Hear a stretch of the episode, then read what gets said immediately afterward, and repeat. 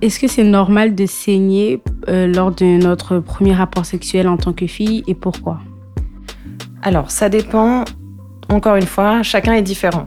Euh, il y a à peu près 4 femmes sur 10 qui saignent au rapport sexuel avec pénétration, le premier.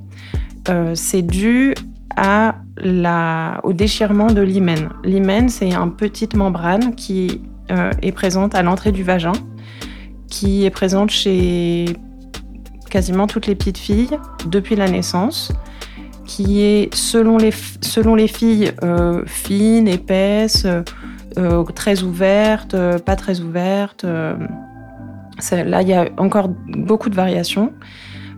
c'est toujours ouvert pour laisser les règles s'écouler.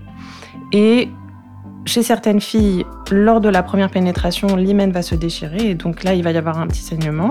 Chez certaines filles, euh, il va pas y avoir de déchirement. En fait, l'hymen va juste s'agrandir pour laisser passer euh, euh, la pénétration. Et chez certaines petites filles, l'hymen est déjà déchiré, par exemple, quand on monte à cheval, par exemple.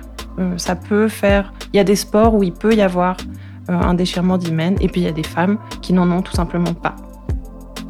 Euh, et puis, il faut aussi bien penser que la virginité, c'est quand même sujet à beaucoup de croyances et de sujets controverses, et ça dépend aussi des cultures et tout ça.